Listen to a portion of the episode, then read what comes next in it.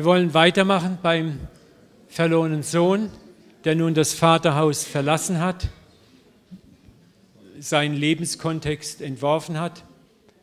Und es waren bestimmt Monate, vielleicht auch Jahre in Saus und Braus und dann geht die Kohle langsam aus.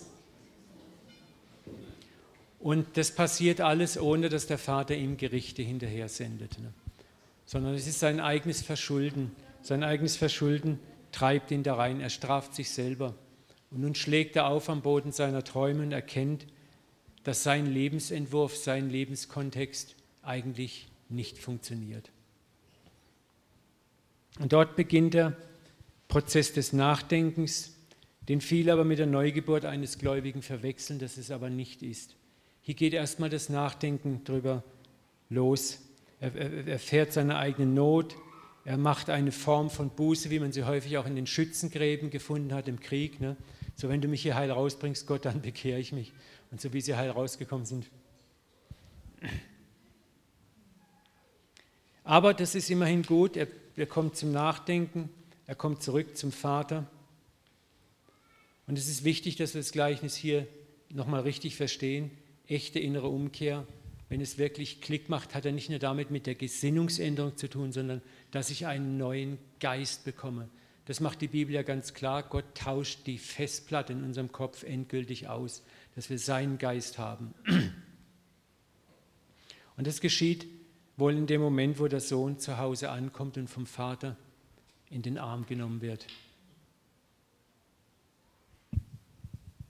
Schauen wir nochmal genau hin, was der Sohn so bedenkt. Er sieht seine Sohn, seine Not und pragmatisch erkennt er, dass die Angestellten seines Vaters besser dargestellt sind als er selber, dass es ihm zu Hause besser gehen würde als in der Fremde. Und das Bild von sich, was er im Vater in sich trägt, ist immer noch das Bild einer limitierten Vaterliebe. Ne, was denkt er? Er sagt, ich gehe nach Hause, ich bekenne meine Schuld, das ist das Mindeste, was ich machen muss. Und dann, das könnte ich ja einen 400-Euro-Job erbitten. Das wäre vielleicht noch etwas, was ich, wo wir einen Deal haben könnten, wo der Vater sagt, na gut, 400 Euro Job, das ist gerade noch möglich. Ne? So eine merkt, hier ist schon noch immer so ein bisschen dieses Dealen mit Gott da. Das ist nicht diese Buße, die eigentlich von Gott wirklich richtig kommt. Da ist immer noch Selbst, Selbstgerechtigkeit da, die versucht durch Selbstbestrafung, ich bin nichts wert, Amen, Halleluja, ich habe gesündigt, Mitleid zu erwecken und dann etwas Milde zu erwarten. Aber gibst du mir im Gegenzug dafür einen Job? Ein echt wäre die Bekehrung da schon absolut echt gelaufen. Dann hätte er gesagt, Vater, ich vertraue deiner Liebe, dass du mich wieder als Sohn vollkommen annimmst. Aber das konnte er nicht. Das war außerhalb seiner Vorstellung.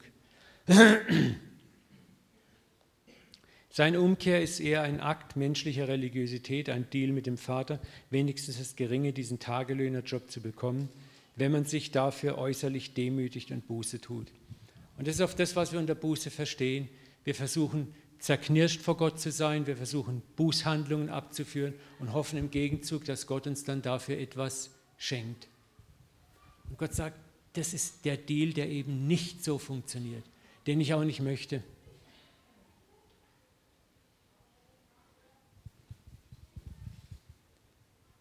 Das Erstaunliche ist, in seiner Liebe benutzt der Vater diesen Weg, um uns entgegenzulaufen und mit einer Gnade zu überraschen, die jenseits allen Vorstellungsvermögens ist.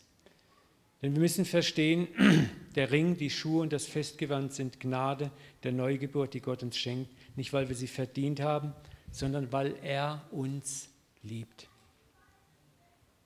Der Sohn wurde also nicht so sehr von Liebe und tiefer Reue zurückgetrieben, sondern durch bitterste Not, und das ist eine Realität, die wir nicht übersehen dürfen. Und die Ecke, wo das Gleichnis oft falsch gedeutet wird und das Erbarmen des Vaters als Belohnung für den Bußspruch gesehen wird.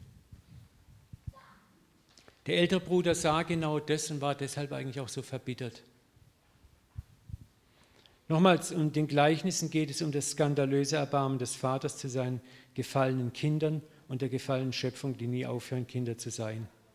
Jesus erzählt dieses Gleichnis primär denen, die diese Gnade nicht verstehen können, weil sie glauben, dass man sie durch harte geistliche Arbeit verdient. Und das war auch von dem verlorenen Sohn ein Stück weit immer noch die Meinung, wenn ich mich arg genug demütige, wenn ich tief genug mich beuge, dann kriege ich Gnade vom Vater.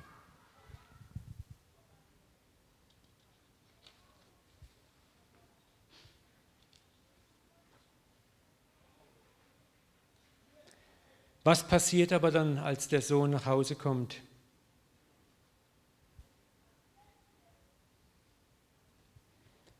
Der Vater wartet auf ihn. Und das heißt, dass er schon immer geguckt hat und geschaut hat. Ne? Und er sah ihn von Weitem kommen. Und was macht der Vater dann? Er rennt ihm entgegen. Und auch hier müssen wir sehen, dass im, im Orient war das Ganze ein, ein Patriarch, ein Vater, schritt würdevoll einher. Um zu rennen, musste man früher auch seine Gewänder hochbinden. Das findest du oft dieses Wort im Alten Testament. Und er gürtete sein Gewand. Ne? Da hat man das so hochgerauft und hat dann mit der Schlaufe das so gebunden. Dann waren die Beine sichtbar. Das war äußerst unwürdig. Das haben die Arbeiter gemacht, die Lohndiener, die Knechte, aber nicht der Herr des Hauses. Ne? So was der Vater da macht, ist schon an sich entwürdigend. Und dass er einem Sohn entgegenläuft. In der Regel stand der Patriarch im Toreingang und die Söhne kamen zu ihm. Also es war schon, schon wie Jesus das erzählt, der ganze Aufbau ist schon, wo die Pharisäer da gestanden müssen und sagen, hä?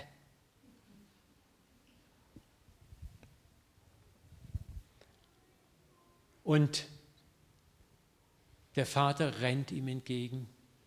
Und bevor der Sohn sein Sprüchlein loslassen kann, hat er ihn schon im Arm. Und was sagt er dann als nächstes?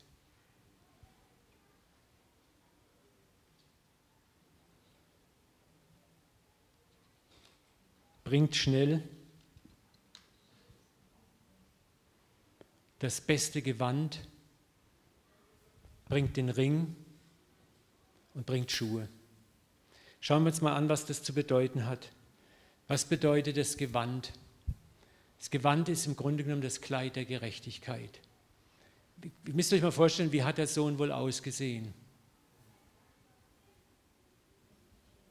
Da haben wir so ein bisschen ein Bild. Ne? Verdreckt.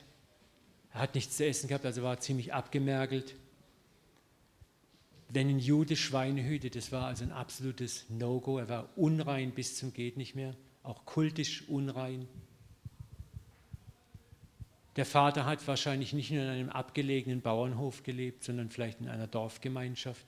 Das heißt, jeder im Dorf hat ihn gesehen. Und was der Vater will, ist, zunächst mal möchte ich diese Schande, die dich umgibt, bedecken. Dass du sie nicht mehr siehst, dass niemand sie sieht Niemand soll dich so sehen. Da ist so eine tiefe Liebe drin. Was Gott ja hätte machen können, oder der Vater hätte auch genauso gut machen können, dass er sagt, ah, jetzt kommt er, der Sack. Ja, ja, ich habe mir es doch fast gedacht. Und dann, ja, lass ihn mal kommen. Halt, bleib mal stehen. Kommt mal raus, ihr Diener, ihr Mägde und Knechte und meine Söhne, schaut mal, so geht es jemandem, der mir nicht gehorcht. Schaut ihn euch an. Und jetzt kommt er und will von mir Gnade. So habe ich mir das vorgestellt. Es hätte ja genauso gut laufen können. Aber ich habe mich gefragt auch, warum kommt der Sohn zurück? Ich bin zutiefst überzeugt in dem Gleichnis, Jesus spricht es nicht aus, dass der Vater wahrscheinlich gesagt hat, wenn es schief geht, du weißt, wo dein Vaterhaus ist. Er hat irgendwie gewusst, ich darf nach Hause kommen. Und das ist so wichtig für uns, dass wir wissen, wenn es schief geht bei dir, das Papa-Haus ist immer offen. Jesus sagt, wer zu mir kommt, den werde ich nicht hinausstoßen. Das ist eine Einladung. Das geknickte Rohr werde ich nicht zerbrechen, den glimmenden Docht nicht auslöschen. Freunde, es ist so wichtig, dass wir diese Verse kennen, weil manchmal bist du so gebrochen, auch durch dein Versagen. Und es fällt uns so schwer, zum Papa zu kommen. Und wir umkreisen das Vaterhaus in weiten Kreisen und trauen es nicht rein. Und dann kommt uns der Vater manchmal mit solchen Worten entgegengerannt. Hey, das geknickte Rohr zerbreche ich nicht. Den glimmenden Docht lösche ich nicht aus. Egal, was du getan hast, ich warte auf dich. Und ich komme dir sogar entgegen.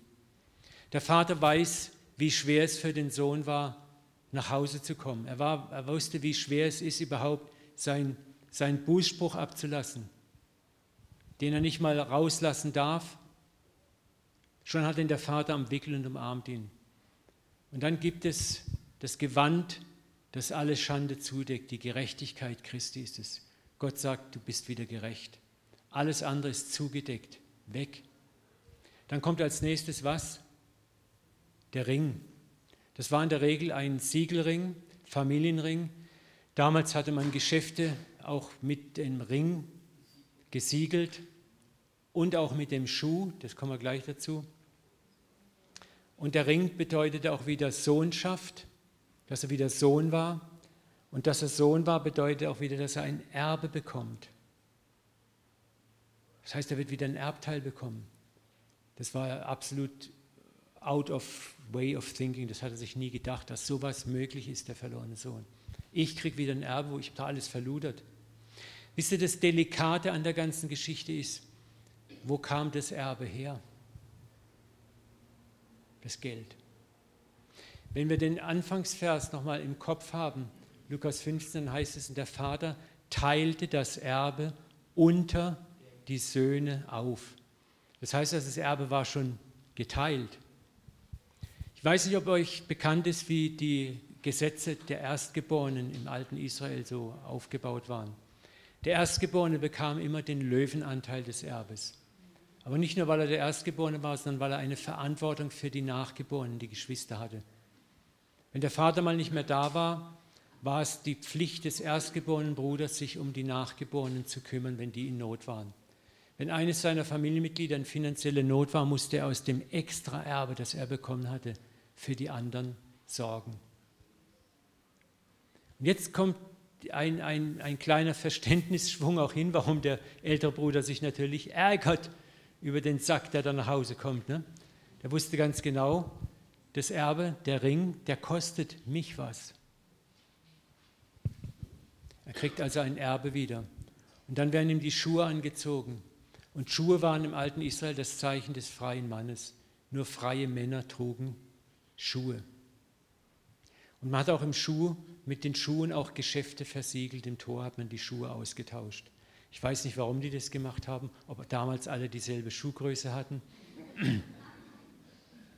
Das heißt, er ist voll in seine Geschäftsfähigkeit wieder versetzt worden.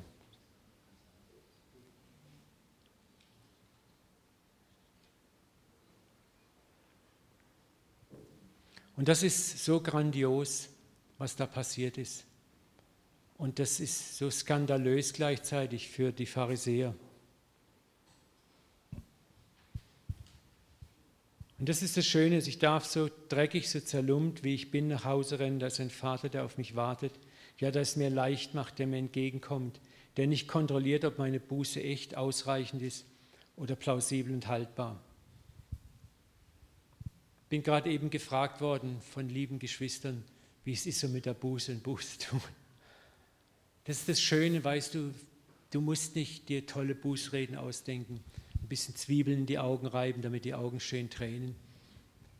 Manchmal ist man sprachlos, manchmal ist man so beschämt, dass man gar nicht Worte findet für sein Versagen. Aber Gott kennt dich.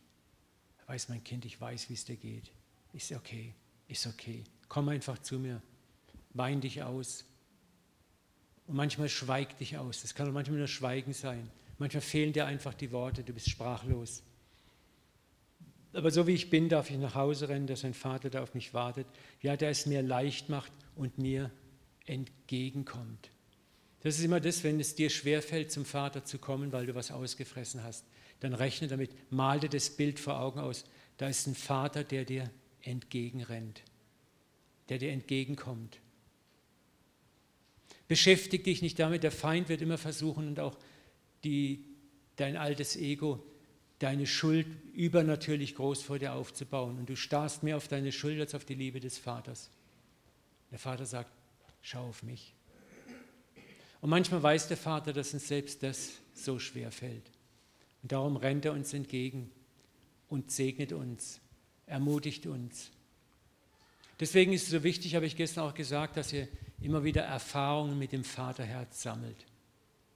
Wisst ihr, ich habe meine größten Erfahrungen, Gebetserhörungen, wie man so schön sagt, gesammelt in Stunden, wo ich nichts auf der Kippe hatte, wo ich kein Wechselgeld in der Tasche hatte.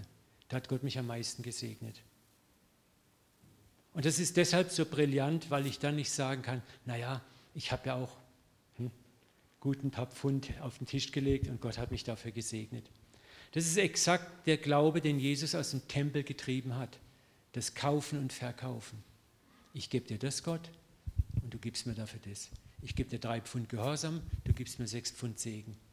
Ich gebe drei Pfund Hingabe, du gibst mir drei Pfund Liebe. Wenn wir ganz ehrlich sind, unser Glaube, auch unser christlicher Glaube ist oft so aufgebaut. Tip for toe. Ich tue das und Gott tut das. Ich tue das und Gott tut das. Leute, das war das Problem von Hiob.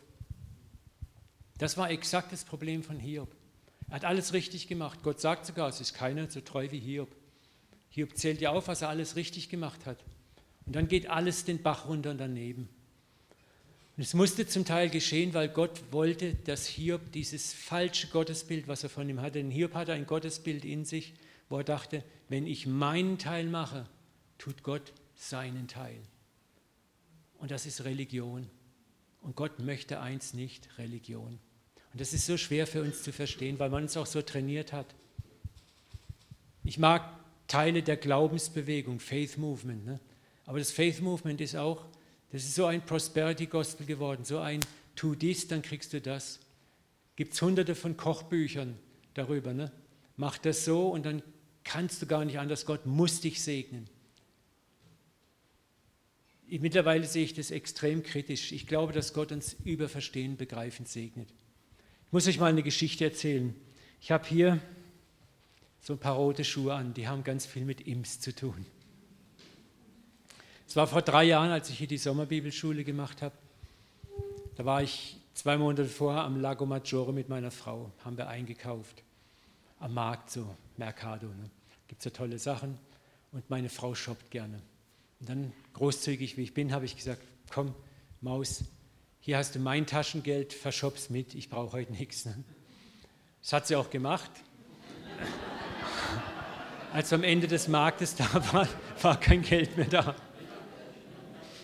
Und am Ende des Marktes war dieser wunderbare Schuhstand mit diesen Scarpa-Schuhen. Ich habe die noch nie gesehen, Scarpa-Trekking-Schuhe. Oh, ich war blown away. Was sind das geile Schuhe. Mann, die hätte ich gerne. Und ich, kein Geld mehr. Schatz, hast du noch Geld? Nee. Nehmen Sie Kreditkarten? Nein, wir nehmen keine Kreditkarten. EC-Karten? Nein, wir nehmen keine EC-Karten. Nächster EC-Automat war drei Kilometer am anderen Ende der Stadt, des Städtchens. Und ich war ehrlich gesagt zu faul, dahin zu laufen, wieder zurückzulaufen. Und dann gibt mir der Papa so den Eindruck, fotografiere diese Schuhe mit deinem Handy. Das habe ich gemacht. Habe ich erst noch gedacht, naja, vielleicht kann ich in Karlsruhe im Sportshop mal gucken, ob es die da gibt. Ne? Aber als ich in Karlsruhe war, hatte ich das schon vergessen, habe gar nicht mehr daran gedacht. Dann zwischendrin leert man ja die Handybilder, weil man Platz haben will für neue Bilder, wollte ich mir das Bild löschen und eine Stimme sagt mir immer, lösche es nicht. Und ich weiß, wann Gott redet. Und dann bin ich nach Imst gekommen, hier zur Sommerbibelschule, und am zweiten Tag kommt ein Ehepaar auf mich zu, grinsen beide wie ein Honigkuchenpferd, sagen, Uwe, wir haben heute Nacht so einen verrückten Eindruck gehabt, wir trauen es gar nicht, das zu sagen.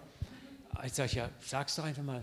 Also wir haben immer wieder über dich Sportschuhe gesehen, rote Sportschuhe, und wir sollen dir rote Sportschuhe kaufen. Das ist ja so blöd, sagt dir das was, das ist doch so komisch. Und ich lach mir einen Ast ab. Und damit macht sofort Klick, Klick, Klick bei mir. Ich wusste in einer Sekunde, warum ich das Bild nicht löschen sollte. Ich ziehe mein Handy aus, sage ich, ich zeige euch mal was. Wenn ihr wollt, kann ich euch das Bild noch einmal zeigen. Ne? Dann sagen die, ja, das ist ja der Hammer. Die waren selber dann so geplättet, dass ihr Eindruck so Bestätigung hatte. Ne? Dann haben sie gesagt, bitte schick uns den Link von dem Shop, wir bestellen dir die Schuhe und schicken sie dir zu. Drei Tage später hatte ich sie. Und es war auch, auch eine Zeit, wo ich nicht, es nicht so toll auf der Reihe gehabt habe. Ne? Und ich erzähle euch, ich, ich bin ein ehrlicher Typ. Ich, ich hasse es, wenn, wenn man als Leiter auch so tut, als ob. Weil das hilft keinem. Wisst ihr, Gnade ist genau gerade, wenn wir im Tal die Gnade erfahren. Gnade ist, wenn wir gerade dann, wo wir nichts mehr haben, der Vater uns entgegenrennt, in den Arm schließt und uns beschenkt ohne Ende und wir schamrot anlaufen und keine Luft mehr kriegen. Was ist das? Ne? Das ist das, was Papa macht. Und das hat er auch da getan mit seinem verlorenen Sohn.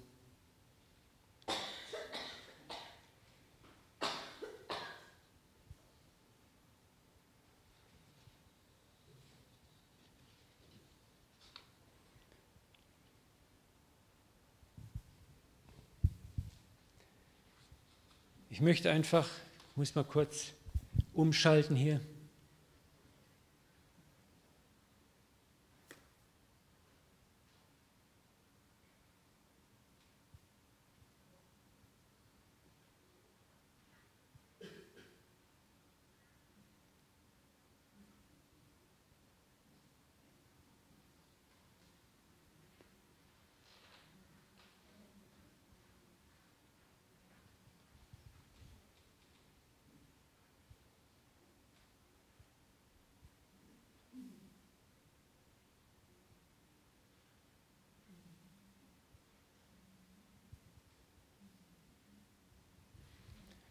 Möchte das Ganze abschließen mit diesem Liedvers. Und dann möchte ich mit uns in eine kleine Gebetszeit gehen. Ihr kennt das Lied vielleicht alle. So wie ich bin und alle Zier. So wie ich bin und alle Zier, komme ich, Herr, durch dein Blut zu dir. Du rufst mich von des Kreuzes Stamm, o Gottes Lamm, ich komm, ich komm. So wie ich bin, vom Sturm gejagt, von bangen Zweifeln viel geplagt, vom Feind bedroht und oft verzagt. O Gottes Lamm, ich komm, ich komm. Das ist auch so wichtig, wie oft sind wir vom Sturm geplagt, von Zweifeln geplagt, vom Feind bedroht, innerlich verzagt. Und dann sind da diese Lehren in unserem Kopf, ja, du musst Glauben haben, du musst dranbleiben und nur sonst kannst du, und Gott hasst den Zweifler und bla bla bla. Aber das ist, das, diese Lieder, Charles, äh, Charlotte Elliott hat es geschrieben, glaube ich, wo sie drei Kinder verloren hat in der Reihe. Das sind im Leid geprüfte Texte und sie hat Segen erfahren. So wie ich bin, so arm und blind und sehr betrübt ob meiner Sünd, die ich so reichlich an mir finde, arme. Ja? O Gottes Lamm, ich komme, ich komme. Immer dieser Optimismus, ich komme trotzdem. Gerade wie ich bin, nimmst du mich an. Die Sündenschuld ist abgetan, weil ich auf dein Wort trauen kann. O Gottes Lamm, ich komm, ich komm. Lass es mal eine Weile auf dich wirken. Lies es mal und schau dir das an. Und ich möchte dir ein paar Aufgaben geben, wo du jetzt auch ein bisschen reflektieren kannst. Wo bist du gerade auf dem Heimweg. Ich hoffe, du verstehst, was ich meine.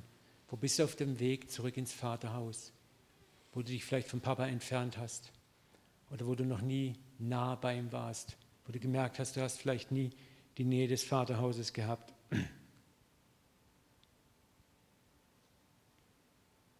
Wo willst du vielleicht gerade etwas tun, ein eigenes Erlösungsprojekt starten, um dich der Vergebung für würdig zu machen? Oder arbeitest so hart daran, würdig zu werden? Ich möchte, dass du jetzt den Vater sehen lernst, der dir entgegenrennt, um es dir leicht zu machen. Der gerade jetzt in deiner Zerbrochenheit, in deinem Chaos nicht mit Vorwürfen kommt, sondern voller Demut und Sanftmut dir entgegenrennt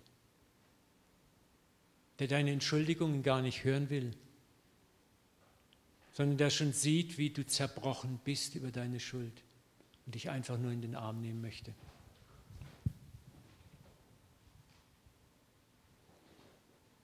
Der Vater, der deine Scham zudeckt und eben nicht aufdeckt.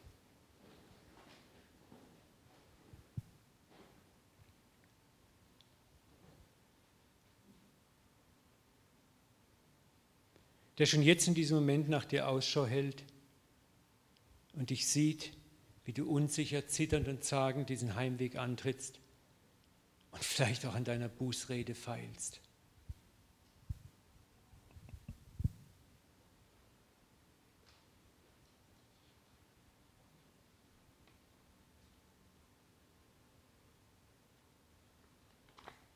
Lass es mal auf dich wirken.